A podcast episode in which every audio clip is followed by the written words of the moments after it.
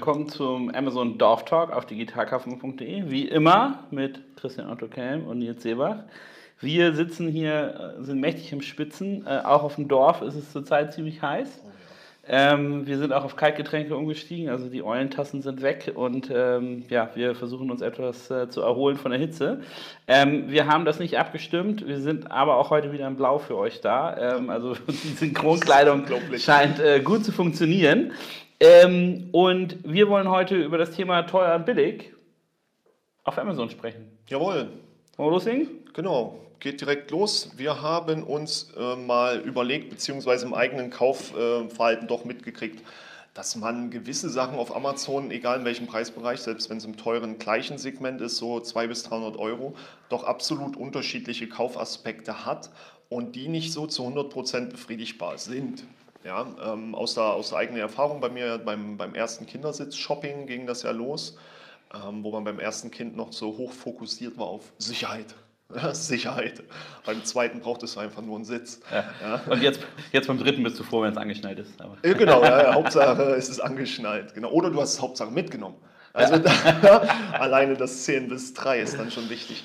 Nein, ähm, bei mir war es da so tatsächlich beim, beim Erstkauf, dass ich sowohl bei Dodenhof war, weil die dort eine sehr, sehr hohe und tiefe Beratung hatten. Da fing bei uns das Thema an, ist er alt genug, ist er schwer genug? Und die Frau hat uns rausgeschickt und sagte, sie darf uns nichts verkaufen. Er war angeblich zu klein und durfte noch nicht so gerade aufrecht sitzen. Ja, das heißt, es gab zwar so leicht geneigte Sitze, aber wir haben in diesem Laden keinen Sitz verkauft bekommen. Ja, einfach weil die Beraterin gesagt hat. Ich, ich habe ja so meine Meinung zu Dodenhof, aber vielleicht war das ja auch sehr extrem gute Beratung, da den Kunden. Also ja, wir hatten dort bisher immer sehr gute Beratung. Ja, das okay. ist äh, tatsächlich so. Und das muss man auch erstmal als äh, Verkäuferin leisten, dann A zu erkennen, was, was für einen Anspruch oder was für ein Bedürfnis hat er gegenüber. Und nein, unsere Firmenphilosophie oder unsere Verkäuferphilosophie sagt, ich werde Ihnen das nicht verkaufen. Okay. Solange Sie dann nicht eine Rolle Ducktape gibt und Sie machen Sie ihn so hinten fest. Machen ihn so hinten fest, genau. Oder okay, also, also Kudos für die Konsequenz der Entscheidung. Okay? Definitiv, was du ja gegen Online komplett niemals ausspielen könntest. Ne? Wenn man so ganz früher zurückdenkt, wenn du auf dem Dorf wärst und da würde irgendjemand erzählen, hey, der Kelm, der holt für sein kleinen Minikind da so diese verbotenen Sitze. Das wäre ja sofort im Dorf rumgetratscht werden. Ja. Du würdest nicht mal mehr einen Ort weiterkommen, der würde niemand was verkaufen. Äh, online reinstellen, gucken, kaufen. Ähm, bei uns ging es dann so weit, dass wir dadurch, wir hatten in Havelberg gewohnt, Stender noch einen Kinderladen gegangen Dasselbe Schema wieder, wir brauchten den Sitz. Ja, also nochmal informiert, geguckt und gesagt, ja, hier können Sie uns ein bisschen beraten. Wieder sehr gute Beratung abgegriffen, wirklich super. Und dann das Übliche, ja, wir überlegen es uns, wir gehen nochmal essen. Am Endeffekt gehst du nur raus und suchst besseren Empfang und suchst einfach auf, äh, auf Amazon oder überhaupt online zu einem Preisvergleich. Und ähm, das Thema endet dann ja aufgrund der Spezifika, die du kennst und weißt und wo du genau weißt, es ist exakt dieser Sitz. Es ist genau der, den du haben willst, darin, dass du sehr wahrscheinlich einen Kauf auf deinem präferierten Marktplatz durchführst. Unabhängig davon, wie gut oder schlecht die Datendarstellung ist, auch die Auffindbarkeit, weil du ja doch eher über die sehr detaillierte Suchabfrage kommst. Ne? Also ich will die Marke, den Stuhl, die Gewichtsklasse und du weißt sogar noch, wie er aussieht. Ähm, und dann natürlich den Preisvergleich hast und du schlägst dann immer sofort eigentlich die ominösen Schuhlederkosten auf. Ja, also ähm, das Paket mit nach Hause nehmen, es irgendwie versuchen, in ein Auto reinzuquetschen, äh, den ganzen Hackmack, den du halt im Online-Geschäft schlicht und ergreifend nicht hast. Mhm. Funktioniert im hochpreisigen Wobei, Bereich immer in dem Kerngeschäft der absoluten Vergleichbarkeit. Ja, aber gerade bei Kindersitz habe ich immer das Gefühl, da gibt es noch so ein paar Ausnahmen. Ne? Also zum Beispiel diese Versicherung, dass wenn du einen Unfall hast, du den einfach zurückgeben kannst, einen neuen kriegst und solche Aspekte. Genau. Plus es gibt halt gerade bei den gängigen Marken, wie jetzt so ein, äh, so ein Cybex äh, oder so eine ähm, hier. Ähm, Maxi Cosi. Maxi Cosi, hier ja. kannst du kurz hochhalten, dann weißt du, ja. die, die genau. keine Kinder haben, hier steht gerade einer, äh, wie so es aussieht. Ähm, die haben ja schon auch bestimmte Produktreihen, die sie im Stationärgeschäft anbieten. Ne? Ja, genau, klar. um diesen Effekt Zur zu verhindern. Aber man muss fairerweise sagen, die haben dann vielleicht eine andere Farbe oder einen anderen Namen oder Sonderedition. Genau. Aber du erkennst das schon auf dem Bild, wen, was du dir da stationär angeguckt hast und online kriegst du das schon dann rausge. Äh, Definitiv, oder spätestens hier bei Römer und Co., die diese äh, Separierung nicht 100% durchführen, sondern eher über Mengenbelieferung gehen.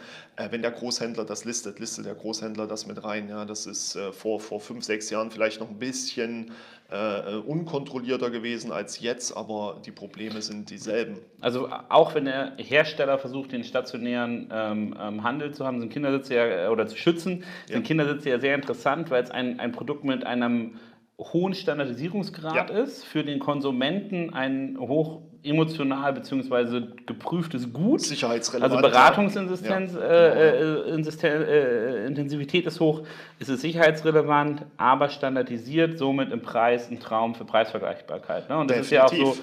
auf den Preisvergleichen, diese ganzen Kindersachen, diese ganz teuren Sachen, äh, Kinderwagen äh, und, äh, und aber auch Schutz rund ums Auto und so weiter und so fort, sind halt super Definitiv. aufgearbeitet im Ja. Preisvergleich. Ne? Aber wenn du nur den, den Cybex nimmst, ne, das sind ja so Römer, Cybex, Maxi Cosi sind ja so die, die großen Marken in den Bereichen. In Cybex war ja damals der große in Innovationsgrad des Mitwachsens. Mhm. Und dieses tolle Schutzsystem, was hier vorne so dran gebufft wurde, weil es auch die kleineren Kinder stabil gehalten hat. ja, bis zu du- 15 Kilo. Wenn du aber dein Kind das erste Mal da drinne hattest, ja, und das haben wir nämlich auch gemacht, weil wir fanden es innovativ ohne Ende, weil High-End, super Marke, das Ding, die Kinder sitzen dann aber so, ja, je nach Größe ist entweder da drüber, dieser, dieser Blocker vom Körper, oder die Arme sind so drüber gewesen. Das war für uns ein absolutes No-Go, diese, diese Wulst da, diese Schutzwulst. Da haben wir uns davon wieder, wieder Das verabschiedet. Haltungsproblem hatte ich gar nicht. Und vor allem, aber das Schöne ist bei gerade so kleinen, die können mit ihrem Kopf noch auf dieses Kissen runterditschen, wenn sie einschlafen, dass sie nicht immer so Ja. hängen. Dazu gibt es eine super Produktinnovation, da kommt man dann zu dem Bereich, wo Amazon dann vielleicht eher Sinn macht, dem billigen Segment. Ähm, man entwickelt nicht so einen High-End-Stuhl, wo du Markentrust brauchst, sicherheitsrelevant, DIN irgendwas erfüllen musst, sondern es gibt jemanden, der hat einen Haltegurt entwickelt für den Kopf. Ja, wenn die Kinder immer einschlafen, ist ja immer so das Problem, dass sie dann so oder nach links oder rechts schlagen. Und hat jemand tatsächlich so einen Haltegurt entwickelt, den hat dann einfach an jeden dieser Sitze gepasst, den hast du einfach hinten dran gemacht und dann konnte das Kind nicht mehr so hin und her rutschen. Ja, kostet dann nur 10 Euro, wenn du es zu Hause ausgepackt hast, war es ein simples Klepp Klettband, ja. Die Kinder permanent an den Kindersitz fixieren. Auch, Genau, ne, nur den Kopf. Ah, Okay. Nur den Kopf, wirklich nur den Kopf mit einem, mit einem leichten Klettband. Ähm, und das, Und weißt du, was ich, äh, sorry, wo wir gerade einen Exkurs zu Haltesystemen für Kinder machen. Ähm, wir haben ewig recherchiert einen Anschnallgurt für, fürs Flugzeug.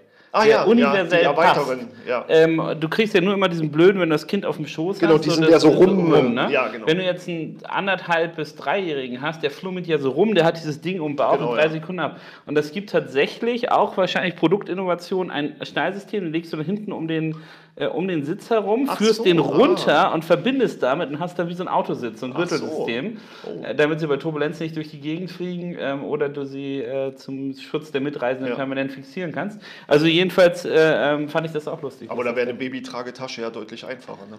Ja, pack mal einen Dreijährigen in Ein Babykörper, ja, dreijährig, nee, da ab dem Level nicht mehr. Ja. Ja. Das stimmt, das stimmt. Nein, aber in dem Konstrukt wird die ganze Sache halt dann tatsächlich interessant. Ähm, es gab dann auch, ich glaube, bei Unternehmer der Zukunft in der ersten Variante. Ja, wir haben ja jetzt Unternehmerinnen der Zukunft. Ich glaube, bei der ersten Variante haben die, dieser Kinderladen festgestellt, es gibt zu dem am meisten verkauften einklappbaren Buggy keine Tragetasche. Es gab keine. Also haben sie genau das gemacht.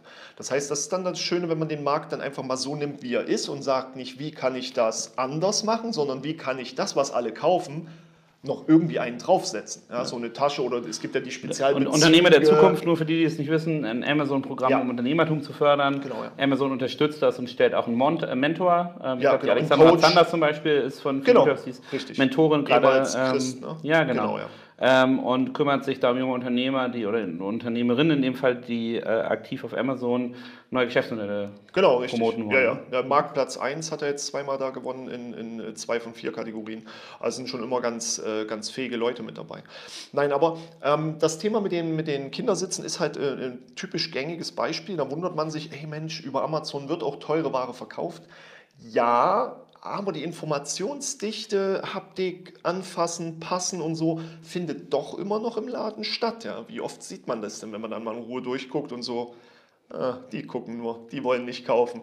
Äh, weil du so ein, so ein Kernprodukt gerade beim Erstkind doch nochmal anders kaufst, anders aussuchst. Und ähm, da geht es dann halt nicht mehr um irgendwelche organischen Suchpunkte oder ähnliches, sondern die Suche, die Suchintention ist so fokussiert auf genau das Finden, teilweise dann ja mit, mit QR-Code oder EAN-Eingabe, weil du wirklich nur das Produkt sehen willst. Ja, das ist natürlich ein Idealo vielleicht einfacher, aber im Endeffekt liest man ja trotzdem noch die zwei, drei Bewertungen oder 200, 300 Bewertungen, um einfach nur zu lesen, ähm, bricht an Stelle XY immer ab. Mhm. Ja, und dann sitzt du im Laden. Wir hatten das, unsere Kopfstützen waren aus Styropor. Hätten wir gar nicht gedacht. Und die waren halt sehr anfällig für leichtes Brechen, weil Styropor. Ne? Und da haben wir dann doch eingenommen, der wirklich mit einer Plastischalung am Kopf kam, weil da passiert das nicht aber so. unter der Plastik ist auch Styropor. Ja, da ganz drunter. ja. Aber das bricht nicht so komplett ja, die Ecke ja. weg.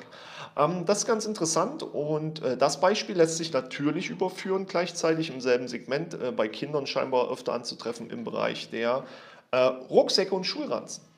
Ja, wenn wir früher überlegen, so ein äh, Ergo-Bag hießen sie, glaube ich. Äh, nein, so heißt die neue Marke. Scout. Ähm, Scout gibt es ja noch, aber Eastpack.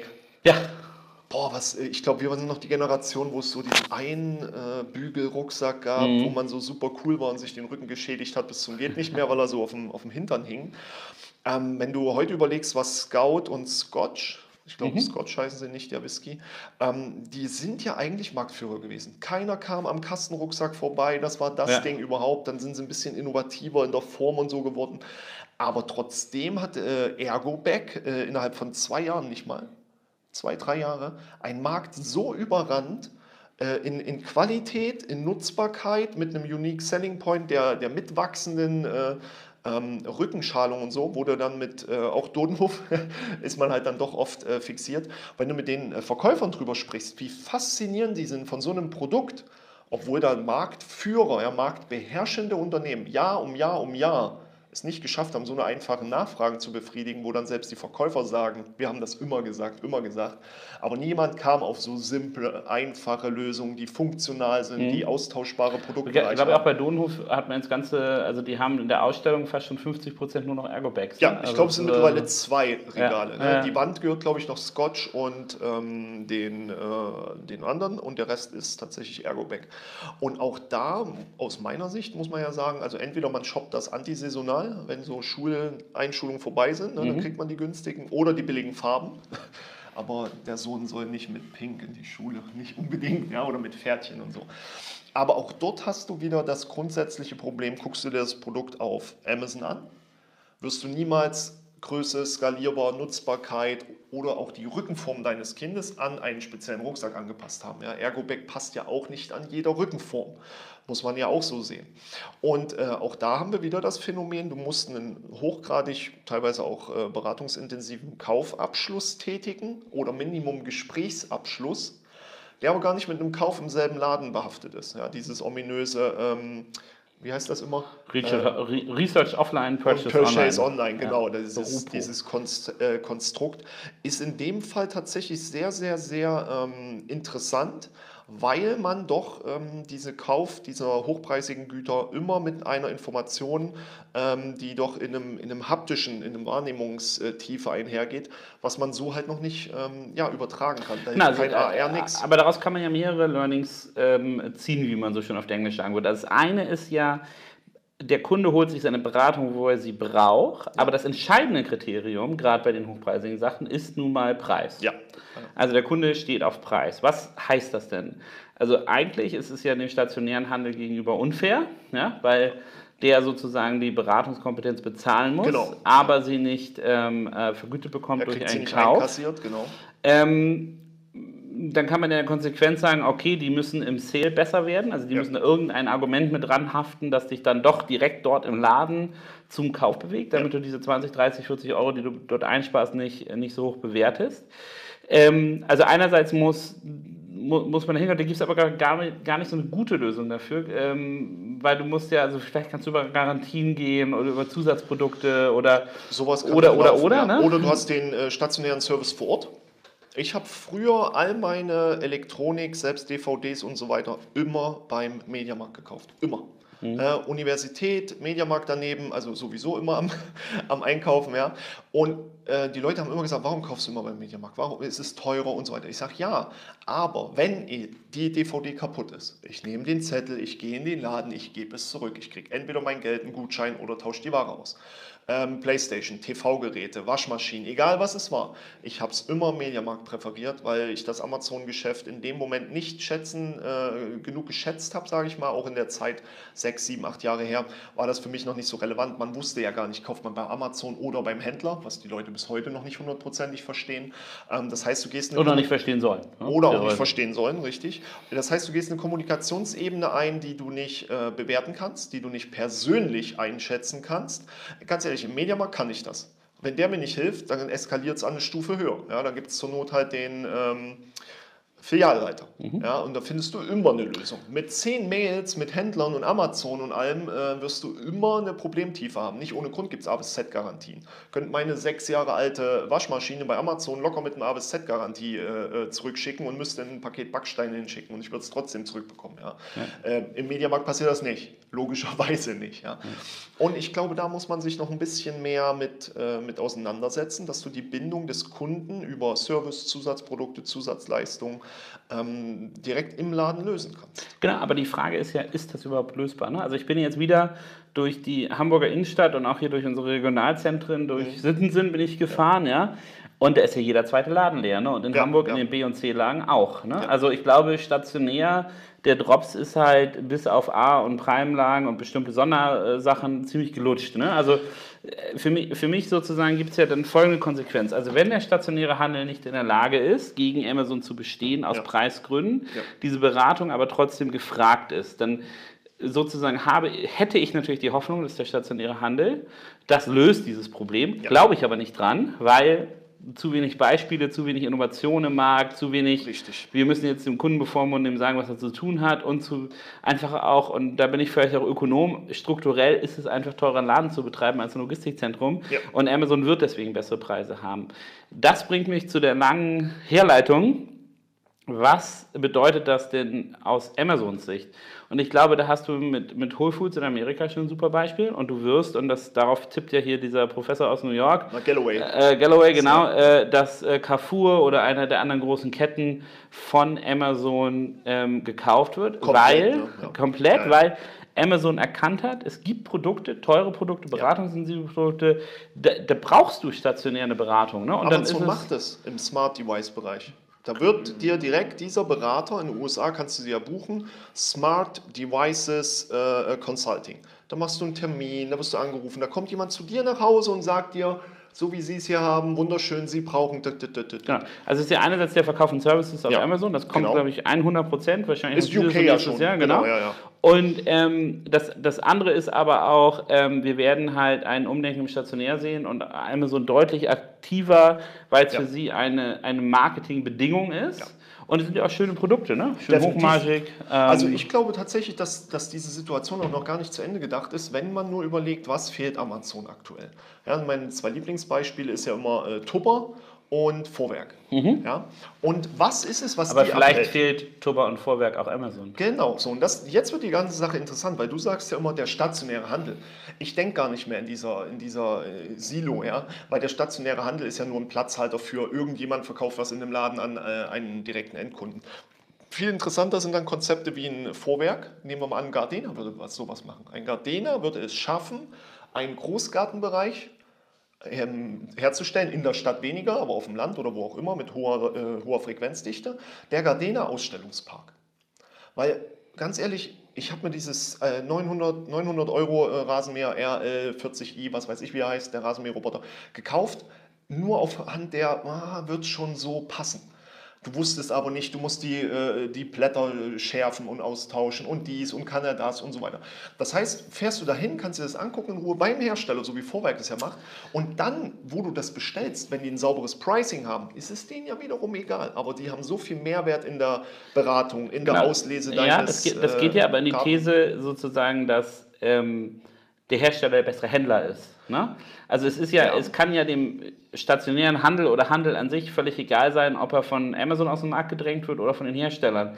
Es ist ja prinzipiell ähm, ein Problem, dass in meiner Welt gibt es am Ende nur noch Plattformen Genau. wie Amazon und es gibt Hersteller. Ja. Alles dazwischen. Ist irgendwas. Aber das wird sich Ein auch. Friseur lösen. wird es noch geben, ne? Den- Aber Hm, weiß man auch nicht. Vielleicht kommt dann immer jemand. Nein, die, der interessante logische Schluss wäre ja, ein Gardena müsste viel zu viele lokale Systeme aufbauen und, oder, oder Prototypen, Gartenparks entwickeln, was auch immer, so wie ein äh, Viehbrock. Mhm. Ja? Ähm, ist aber ja nicht zielführend. Interessanter wird es ab dem Punkt, wo ein Amazon ins Aber es wäre interessant, wenn Sie bei Freebrook in dem in Musterhauspark denen direkt das Ja, anbieten, wäre ein. Traum, genau wie Vorwerk, die dann drin in Ja. der Küche arbeiten oder so. Und auch Tupper, die dann überall stehen. Interessanter wird dieser logische Schluss ab dem Moment, wo Amazon äh, diesen radikalen Schnitt macht zu eigenen Store-Konzepten und davon rede ich nicht Amazon Go, sondern eigene Store-Konzepte, so wie du sie funktional nutzt. Also die stellen dir in jeden Ort ein Amazon-Haus oder eine riesengroße Lokalität, so die alten äh, ähm, Real, ähm, ja Real hießen sie, die so riesen Supermarktketten, wo die einfach riesig sind. Ja? Und da hast du jeden Bereich, jede Amazon-Kategorie hat ihren eigenen Bereich und du gehst einfach durch und da ist der Baumarkt oder das Amazon-Haus mit Gardena, mit Vorwerk, mit Tupper. Da ist einfach alles drin. Am Ende vielleicht heißt es dann Amazon Basics. ähm, aber sie haben dann trotzdem ihre eingekauften Produkte und du holst dir einfach Komplettlösungen. Ja, bei dem Logistiker oder bei dem äh, Inverkehrbringer deiner Wahl und sie bieten dann einfach äh, Firmen, so wie es mit den Brandstores früher war, einfach Lokalflächen an und überrennen den stationären alten Handel mit so sinnvollen Konzepten, dass du überhaupt nichts mehr über, über gar nichts mehr nachdenkst, sondern in einem Endkundenkanal festhängst. Der Endkundenzugang ist so zugenagelt für alle anderen drumherum und du musst dich reinkaufen. Ja, ich, ich gehe jetzt bald in die Sommerpause, bin jetzt schon ganz gespannt auf, auf Portland, weil da ist so eine, so eine riesen Mall, wo, Ja. ähm, wo tatsächlich sehr, sehr interessante Flagship-Stores sind. Tesla hat da einen Laden ähm, und auch ähm, Amazon. Und ähm, die denken Retail schon neu ne? und Ja. anders. Du kannst nur mit deiner Amazon-App bezahlen, du kannst nur... Ähm, äh, du kannst eigentlich nur einkaufen, wenn du Prime-Kunde bist Ja. und es gibt keine Preise mehr auf den Regalen. Ne? So einfach ist das. Und ähm, äh, ich bin gespannt, welche Neuerungen man da sieht, weil ich glaube auch, dass das Stationärgeschäft für Amazon eine der nächsten Hürden sind, die sie zu knacken sind, Ja. weil es gibt halt beratungsintensive Produkte, die da sind. Und ich glaube, der Konsument wird extrem unzufrieden sein. Ich habe das jetzt bei vielen Freunden in Amerika, die in der ländlichen Region wohnen. Da war und ist für Kinder, für diese beratungsintensiven Produkte, gab und gibt es dort nur Toys R Us. Ja. Du kannst nicht zum Walmart gehen, so, ne? Oder und, gab. Äh, es gab, ne? So. Es gab, ja. Und jetzt habe ich mit denen telefoniert ähm, und nacheinander äh, kotzen die alle, weil der Toys R Us wurde halt komplett dicht gemacht und Genau. die waren auch anders als die europäischen Toys R Us. Die Toys R Us in Amerika waren wirklich richtig krass gut mit tollen Verkäufern, also so richtige Fachmärkte, ne?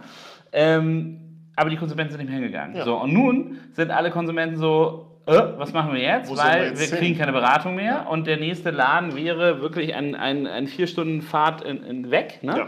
Die kaufen jetzt alle online, sagen aber auch so, hm, welche Sitze habt ihr denn so? Genau. Könnt ihr mir helfen, Ja. weil äh, ich nicht mehr weiß, wo ich hingehen soll. Ne? Also ich glaube, daher, da Amazon immer das macht, was für den Konsumenten ein Problem ist, das lösen sie auf, weil der Kunde im Fokus steht, ähm, wird diese stationäre Überlegung, glaube ich, nicht, äh, nicht noch lange dauern, bis sie das nachziehen. Wenn Definitiv. sie wahrscheinlich die Erfahrung gesammelt haben rund um Whole Foods, wie das so funktioniert, wie es ausschaut. Und ich hatte Whole Foods immer eher eingeschätzt als eine Antwort auf diesen ganzen Food-Logistikbereich.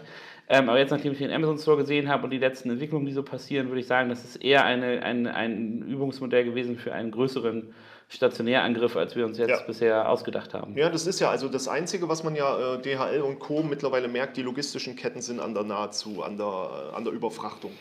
Ja, und äh, was bringt es dir, wenn der Kunde vier Kindersitze kauft oder bestellt, sagen wir mal noch nicht kauft, bestellt, zu Hause dann probiert, welcher reinpasst, welcher in Ordnung ist und dir drei retourniert?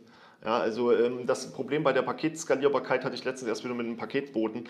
Äh, das ist schön, dass wir immer mehr auf die Bahn bringen, aber wir haben nicht mehr Paketboten.